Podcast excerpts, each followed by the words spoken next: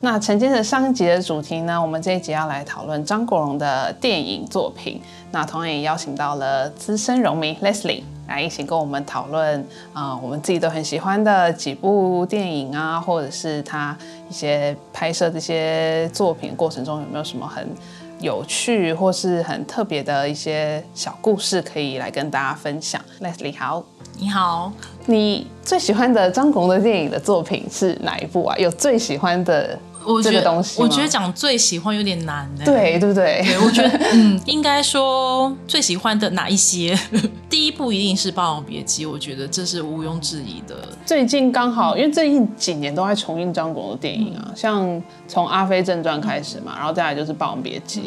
呃，余元泰余元泰的《白发魔女传》跟夜半歌声，对《夜半歌声》，一口气也是在好像在九月吧，九月十二他生日的时候，嗯，一两年前，呃，后来又有东邪西毒的终极版啊，加上东成西就，我发觉他蛮多人也蛮爱东成西就，对啊，然后再来到今年，今年就是有《春光乍泄》，嗯，《霸王别姬》又会再上，《霸王别姬》好像是 N 重重可以重印个 N 次，对，然后还有《胭脂扣》跟《英雄本色》对对对对。就差现在好像就差《纵横四海》跟《金枝玉叶》吧。如果大家呃大家爱看的，对，就比较比较代表作的作品。对，那因为我是念我是念中文系，所以其实嗯对戏曲啊什么的，一直以来都还算有兴趣吧。嗯对，那时候就是大家都说一定要看《霸王别姬》。然后看了之后真的是惊为天人、欸嗯因为其实到到真正看了《霸王别姬》之后，真的就是才是真的开始爱上张国荣，因为我觉得他是一个演员，但是没有那么多导演会拍他，然后可以拍出他的魅力这件事情，我觉得就是王家卫，然后陈凯歌，可能他们都爱张国荣吧。我觉得王家卫是迷恋张国荣。我，我觉得高智深也把张国荣拍的很好。对。对，就是你真的要有一个迷恋他的，你会看看出迷恋他的视角。在《霸王别姬》里，他有 N 张角度，真的是美到不行哎，就是有种那种，就是你觉得不管他是男是女都好美的那种感觉。然后，而且李碧华也很爱他、啊，陈蝶衣的形象不就是从张国荣来的吗？是，对对对对对对。那你那时候看《霸王别姬》，你觉得？在《霸王别姬》里面，他有几个不同层次，就是呃，导演在诠释这个故事当中，有不同的方式在讲这些情感面的东西。但是我觉得张国荣他自己有在一些访问中提到，呃，因为怕没办法登到中国去播映，所以特地加入了巩俐这个。呃，菊仙的角色，而且还加重了他的戏份。虽然李碧华原著里面本来就是有这个角色，但其实有特别加重，因为去淡化呃师兄师弟之间的那种有一点介于同志或是兄弟之间的那种情谊感，这样，所以张国荣反而在访问中，他觉得呃有一点太胆怯了，在处理这个议题，反而是他自己用他在电影里面的那种一颦一笑、举手投足就让角色去说话对去去投射出那样子的一个性别认同也好啊，或者是性别气质也好，在那个举手投足，在那个眼眉流转之间，去呈现那个韵味。对，因为其实其实他后来的角色并没有这么多的角色都比较比较明确一点，他没有这么多的暧昧性在里面，就观众会会一直在想说他到底是怎么样子去对自己的这个身份有认产生认同的嘛，所以其实呃陈凯歌在这方面其实是真的是拍的很好，而且他把就是你刚讲的那个一颦一笑啊，然后还有什么你都会你都会觉得哇，他是不管他是一个男性，或者他是一个心理男性，或是心灵女性都好，就是他这样子的一个存在，已经是已经已经是就就是是出神化境，对，就是造造物者的 恩赐吧。对，就是你不需要，我就觉得他是塑造一个角色，不需要被界定。对对当然他，张国荣他自己也在节目中有提到说他，他觉得就是《霸王别姬》没有人能够超越得了。对啊，这是事实啊。对，就是像陈蝶衣，他就说你来演演看这样子。对啊，那其实像我们刚刚提到关于在角色里面的诠释，呃，那另外我们就提到刚刚前面所讲到的呃《春光乍泄》。啊，《春光乍泄》它虽然是一个很明确是一个男性与男性之间的同同性的爱情电影，但其实呃，王家卫在角色的营造上就没有那么多，不管是在呃气质、角色气质，或是性别认同这上面做太多的挣扎，他反而很很直接、很坦白的去讲述爱情之间的关系跟纠缠。对，这是两部电影，就是他们乍看有一些呃相似性，可是其实差异很大的地方。因为其实，在以现在的角度来讲啦，不管你看起来像个女生或是什么，跟你的性向其实不见得有直接的连接。没错，对，但是但是在我觉得王家卫就是做的很好，就是在他他没有想要去。刻板化这一块的部分，对，以我所知道的一些角度啦，其实，在九五年，张国荣就有开始被狗仔偷拍，然后那时候发生了那个保时捷追撞事件，嗯，就他被拍到他跟唐唐先生这样，然后其实整个媒体就已经在怀疑张国荣的真实的感情世界是什么样子，这样，然后呃，听到一个说法是。他当时找张国荣，其实是为了想带梁朝伟入戏。嗯，就因为最近《春光灿烂》在重映，大家又在讲这件事情，然后就说本来本来何宝荣根本不是没有考虑是要张国荣演，本来是要刘德华演。对，本来是要刘德华演，然后后来应该是王家卫发现了某些原因，然后就觉得张国荣很适合。张国荣确实把何宝荣那个傲傲娇小骚货 演的真好。对啊，对，之前有人说他觉得最贴近张国荣角色就是何宝荣，只是他可能没那么傲娇而已，就是他可能是也是偏那种爱爱塞奶啊，然后可能有时候会。卖一下萌之类的，你可以去网络上找一些用关键字找一些早期的广播，就是张国荣教粉丝如何撒娇的 录音片段，真的很好笑。所以他真的是很擅长做这件事情。但我会纳闷，就是说他当初的最刚开始的性爱戏是打算这样，就是他打算要这样子去。拍吗？我们我们听到的一些说法是说，呃，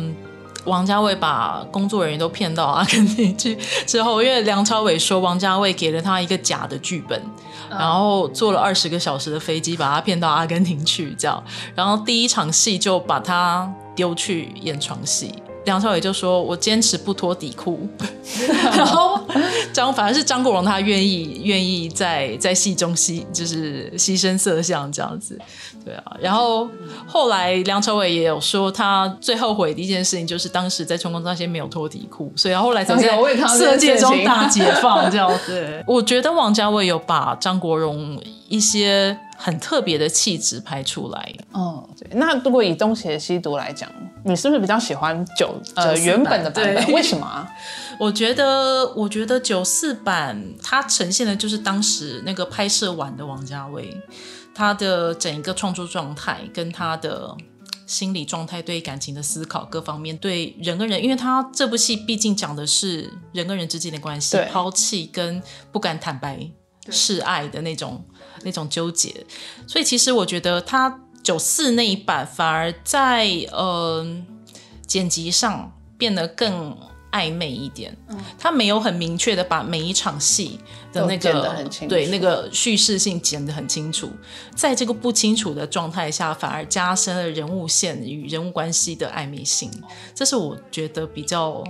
比较喜欢的部分。以终就是终极版的话，就是。呃，以张国荣这个角色吸毒的角色为主。其实两两部戏的内容是一样的，就是他都是以以欧阳锋这样的角色来做穿针引线，然后加了节气嘛，加了节气，然后他说要呃强化这种那个算是轮回感吧，轮循环，对这种循环的感觉。对我我我自己是觉得就是呃终极版它就是重新剪了一个白话文版。嗯。哦，就是比较呃好好吸收的、好阅读的、好去理解理解它的时间轴的发展，以及人物角色关系之间的的状态。我觉得到最后就是变成了这个样子，其实也是一个很特别的题材去呈现之后，大家以为会是武侠或是像这种类型电影的方式。对，而且我觉得东邪西毒的台词或者独白什么写的真的非常的好，王室京剧。对，没错。所以如果以这几部呃王家卫的张国荣电影。你自己你自己是最最私心最爱的是哪？嗯，应该还是《阿飞正传》。我也是《阿飞阿飞正传》跟《春光乍泄》。为什么？当然，《阿飞正传》它它是王家卫的第二部电影，然后有把王家卫他早期那种。不顾一切的的性格，那种潇洒的性格呈现出来，对，跟后面的导演，当然导演技术变得更成熟、更精准的在故事的营造上，或是叙事上，所以其实讲讲完整性、讲讲精准度，当然《春光乍泄》是更胜于《阿飞正传》。那我觉得讲创作者的原创性，就是很出生之犊不畏虎的那种性格，反而是。《阿飞正传》里面可以看得出王家卫他的琢磨更高。我自己是觉得《阿飞正传》的剧本我比较喜欢，真的。对，因为我觉得这两部电影的前提可能有点不一样。对，那我觉得以《阿飞正传》这样子的设定跟这样子的故事，然后加上他塑造出的人物的关系、角色的张力等等，我觉得《阿飞正传》让我很。压抑，对我听一些影评人说，王家卫终其一生就是拍了一部。《阿飞正传》，因为在王家卫的宇宙里面，那个周慕云跟苏丽珍，对，像这样子的角色形象，其实一直不停的在是啊不同的电影里面中出现，这样是是是，所以它整体而言，呃，所建立起来的那种。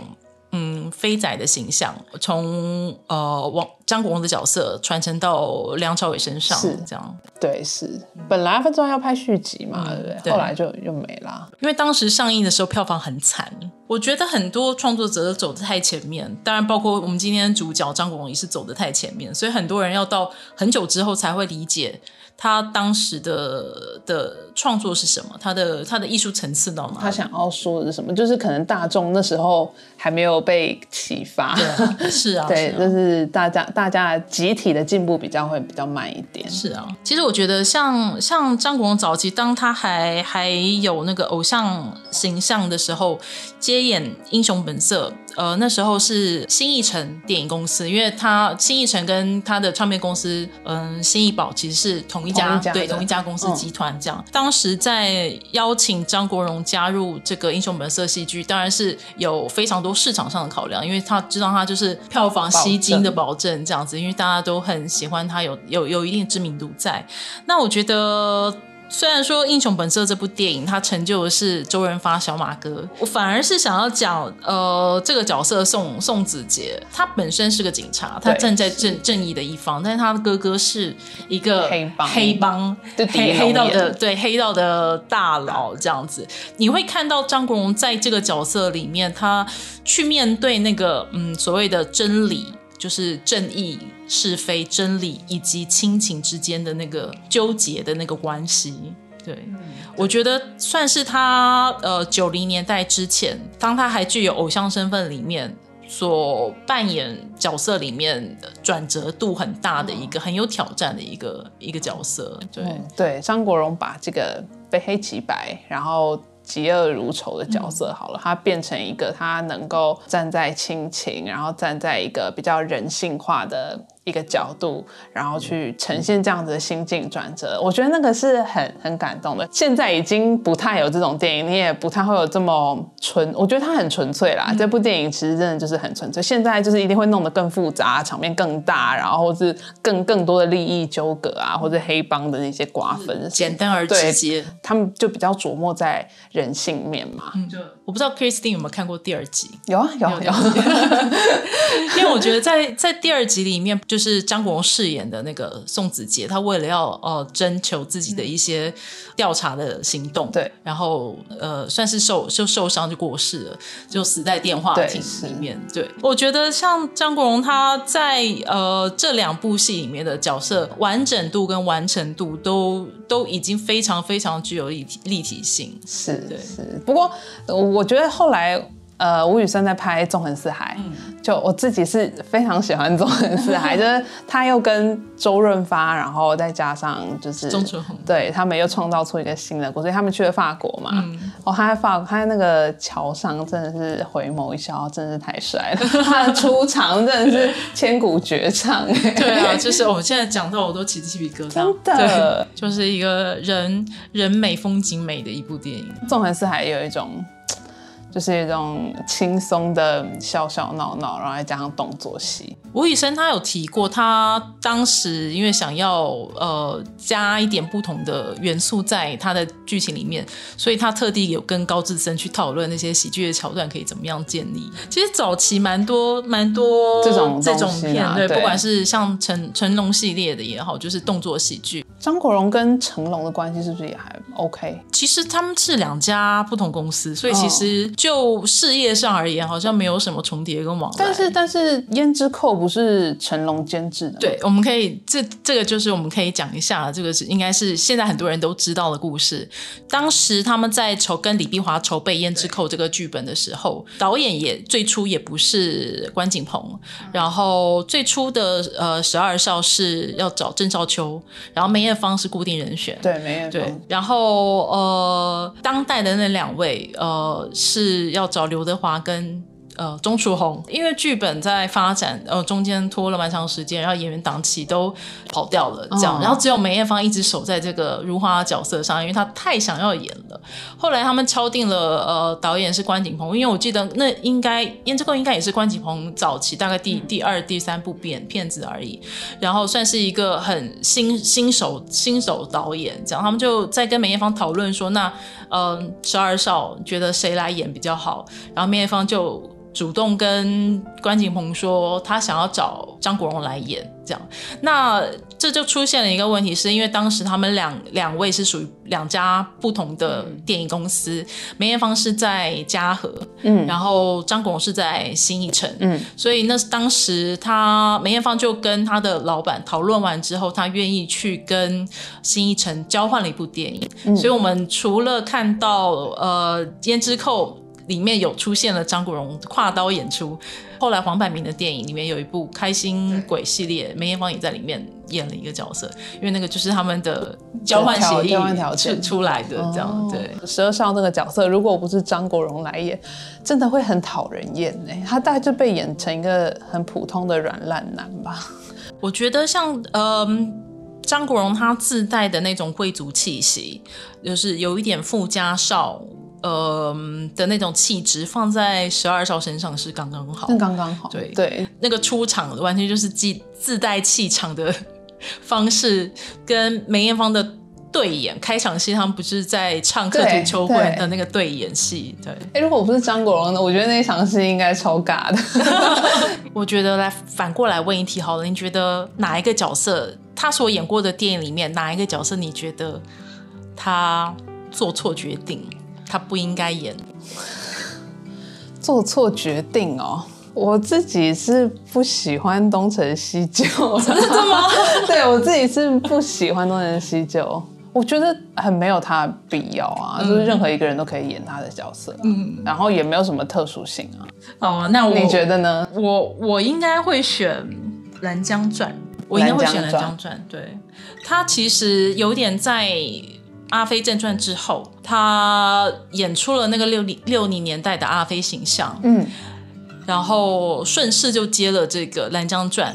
的这部电影，但是《蓝江传》本呃这部电影本身，张国荣演的依然是一个阿飞，他不是演蓝江，蓝江还是在另外一个演员身上。嗯，所以其实呃虽然说他是电影电影里面的男一，但是故事并不是并不是发生在他身上。嗯，但是虽然说这部电影我觉得他是一个错误的决定，但是非还是非常感谢，因为他透过《蓝江传》留下非常多漂亮照片给大家。哦，对对，这倒是。讨论了这么多，那你觉得他最特别，或是他跟一般演员啊，或是明星，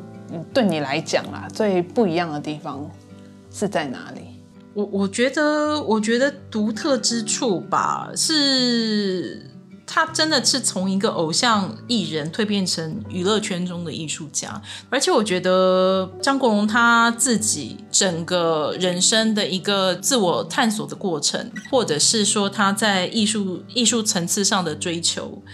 我们都可以在很多访谈里面听到他不同时期对对自己不同的解读，然后以及不同的目标。对，其实我每次看他的访谈，我会觉得他的自我认知是很明确的，而且他也是很乐于呃提携后辈，因为他 EQ 真的真的是超好，他也不怕人家抢了他的风采或是舞台什么，因为我觉得那个是人性啦，大部分的人。当然都会有这样的一个一个恐惧或什么，可他完全不会耶，所以他代表他的心态真的是非常成熟的。我觉得像呃，我们等一下会谈到像像后荣迷这样的主题，我们一每一年都会看到很多人不同的人在怀念张国荣，然后每每一个跟他。近距离接触过的人，跟他共事过的人，其实讲到的都是他做人有多好，无负评的一面。对，就是他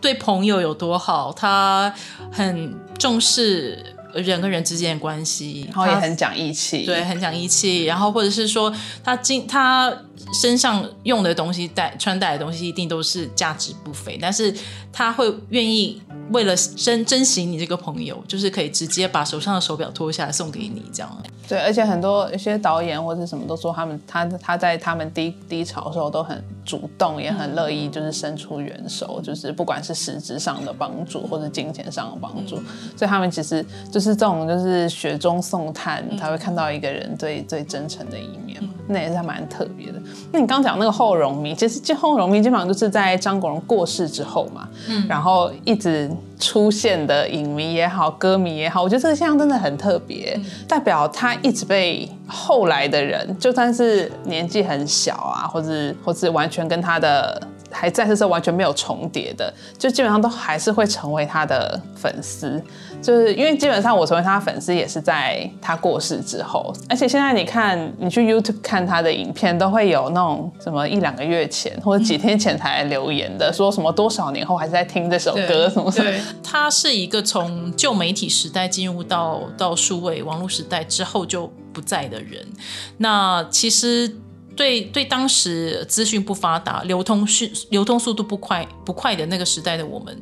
而言，有很多表演、很多访问，其实是到了现在这个时间，我们才在网络上看到的。是我觉得以前我们看到，不管是张国荣也好，或是所有的港星也好，其实都像是。隔着一层纱，好像看不到真面目。但是其实，自从在网络上有这么多的访问啊，或是当时的电视台的表演啊出炉之后，我们会看到更多。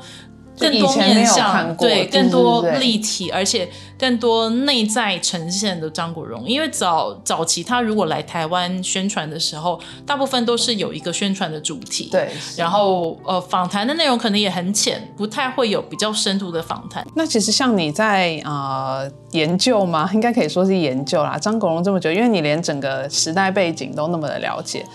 不知道你觉得他对不管是对亚洲社会也好，或是对呃，下一代也好，你觉得他最大的贡献或是成就是是在哪一方面？嗯，其实，在访问里面，张国荣他自己曾经提过说，他认为世界上最好的艺术家都是雌雄同体的。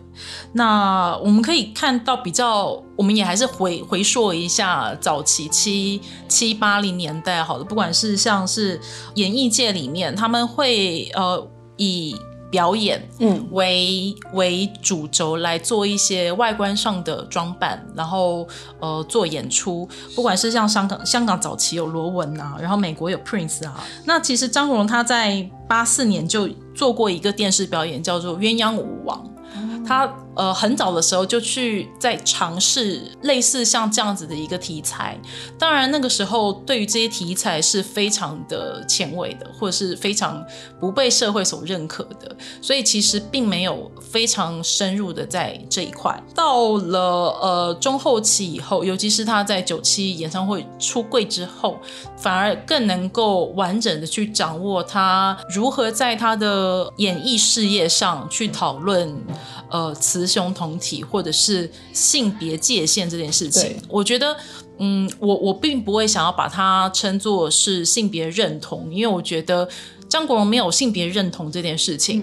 我也不喜欢把张国荣称作同性恋，因为他自己说他自己是双性恋，所以对我而言最适合的词汇反而就是界限这个词。嗯，他在九七的演唱会上，他擦口红，然后穿高跟鞋，其实就是打破了服装男性跟女性的这个服装界限。那或者是说他在九七里面有支 MV 叫《越南》，里面有很多扮装的酷儿。在里面演出，我觉得那也是在九零年代的那个背景下一些很特别的尝试。电影里面同期的，包含像是《金枝玉叶》，它本身就是讨论一个呃性别认同跟性取向的一个电影。后来在《大热》跟《热情演唱会》里面，它也是打破那个性别界限的元素，譬如说长发跟裙装。对，不是女性的专利。对，就像呃，它可以是用很阳刚的气质，譬如说你很很壮硕的身材，然后去搭配像原以为你你你以为是是女性的性别符号的的东西在身上。虽然说呃，当时的媒体完全没办法接受说她扮贞子穿女装啊，但其实我觉得张国荣他本身已经走在一个。很前面的时间点，去刺激我们所谓的大众、所谓的观众去对去思考这个所谓性别界限的这件事情。对他之前，我看到一个访谈说，他是《霸王别姬》在讲，他讲男子气概这件事情。他说他觉得，呃，陈蝶衣敢敢爱敢恨，那也是一种男子气概的展现。那并不就是他不会对呃。性别的思考的停留在外观或者在表象，他会去内化成一个更深层的东西。但是，然后他用电影或是用他的表演去去去表达出来的时候，你观众就会去去思考嘛。就是他可能不见每个人都能接受，可是十个人里面有两三个人，有一两个人去思考，那就已经是很不容易的事情。对对对。那另外一个就是有所谓融学的诞生，就像《红楼梦》有 红学，但我觉得其实张国荣他本身的整个演艺生涯，呃，累积了这么多大量的影视作品。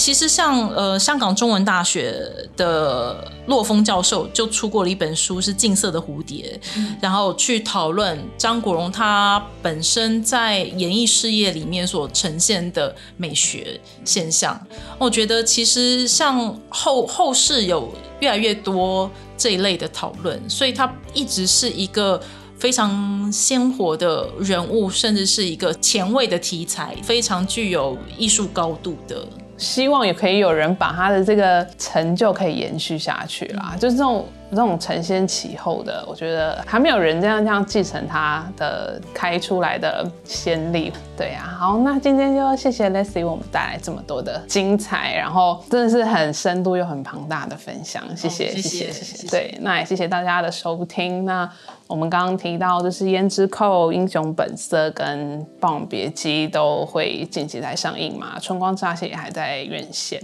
那大家有兴趣呢，都可以去电影院看看。然后不管是旧语还是新知，相信这一集都会有不一样的呃收获。对，那如果各位听众喜欢我们本集的内容呢，也欢迎透过我们的脸书专业夜华尔兹以及各收听平台给予我们建议与回馈。那我们下次再见，谢谢大家。谢谢，拜拜。